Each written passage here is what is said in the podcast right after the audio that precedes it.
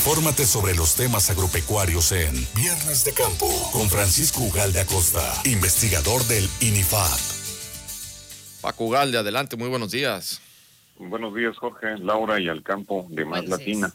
Esta, esta mañana vamos a, a platicar de lo que hacemos, pero también de lo que sucede con los trabajos que realizamos en algunos sitios. Y ahorita tenemos y quiero compartir con ustedes el reporte productivo de las variedades de frijol en el Valle de Tehuacán, Puebla, y en la Sierra del Gallego de Córdoba, que son los primeros reportes que tenemos de rendimiento.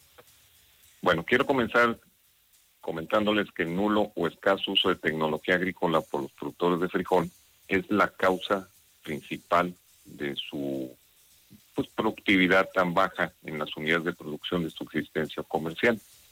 La razón principal es que utilizan grano comercial mezclado, ya sea de origen nacional o el que viene de Estados Unidos, que es exclusivo para consumo.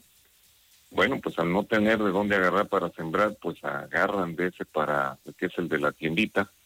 Y esa semilla, pues a veces, pues si nace, que bueno, pero si se sigue su proceso de germinación y desarrollo, se enferman y no, y no rinden. Si no se produce lo suficiente, no alcanza para el abasto familiar tampoco para generar recursos económicos que se produzcan en dinero. La falta de ingresos por la actividad agrícola en esos lugares genera pobreza, desnutrición, en algunos casos la migración y finalmente el abandono de las tierras.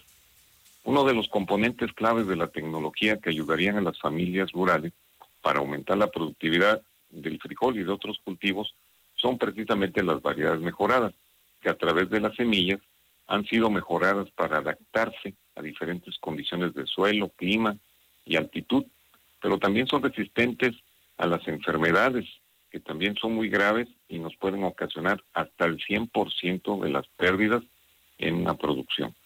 El mejoramiento genético de las variedades de frijol también se han hecho tolerantes a suelos pues poco productivos, de baja fertilidad e inclusive en una misma semilla se ha reunido hasta la tolerancia a sequía, es decir, algunas aguantan más que otras, otras son precoces, es decir, se cosechan antes de tiempo y eso ayuda a escapar por si llega a faltar humedad al, al final del ciclo.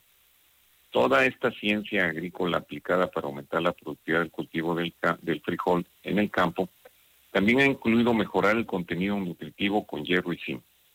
A una variedad mejorada de frijol del campo Cotazla se le ha reunido en su semilla la información genética para que sea una planta resistente, productiva y nutritiva sin alterar su origen natural.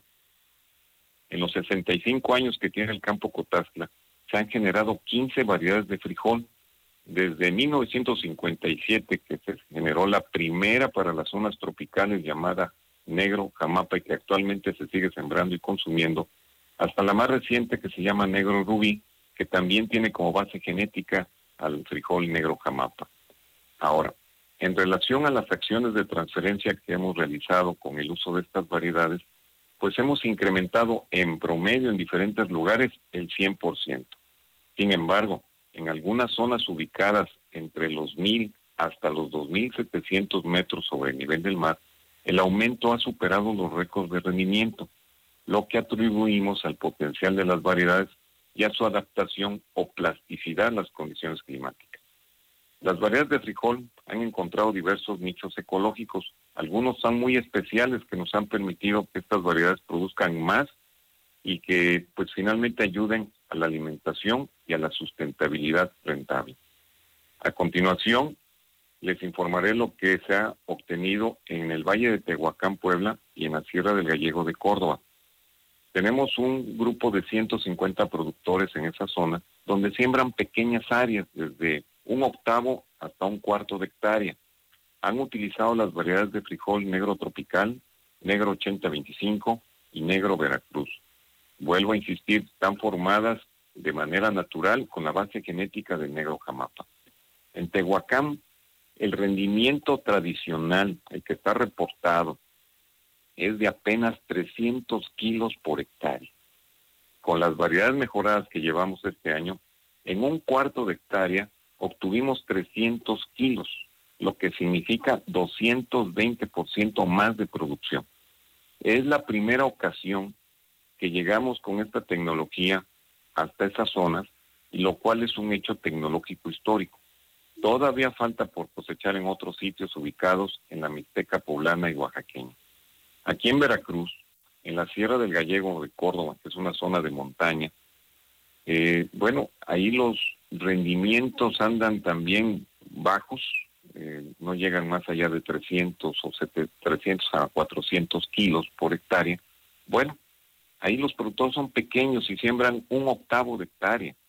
Bueno, con estas variedades obtuvimos 350% más de lo que tradicionalmente se obtiene. Todavía nos falta cosechar la variedad negro Veracruz que fue introducida recientemente y estimamos aún más que se rompa este récord de producción. Con esta información, Jorge y Laura, se genera un dominio de recomendación, pero lo más importante es que se contribuye a la producción, a la cuestión de la alimentación y pueden generar ingresos por la venta.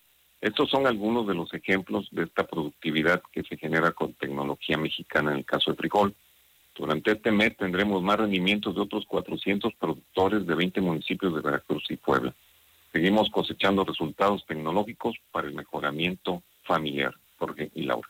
Oye, Paco, a ver, esto que se me hace interesantísimo por mm, ustedes están haciendo toda esta labor, están haciendo mucho más rentable y productivo eh, los cultivos, pero por otra parte, el gobierno está haciendo recortes sustantivos a todos estos eh, productores, a los productores del campo, donde incluso ya se está hablando que va a haber subejercicios también aquí para el estado de Veracruz.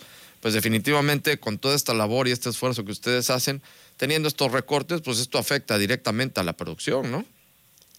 Claro que sí, eh, la situación que estamos observando, hace un momento escuchaba parte de las noticias que ustedes este, comentaron, sí, hay una caída muy fuerte en, acciones dirigidas al fortalecimiento, que son créditos, son apoyos dirigidos al desarrollo y aplicación de tecnología.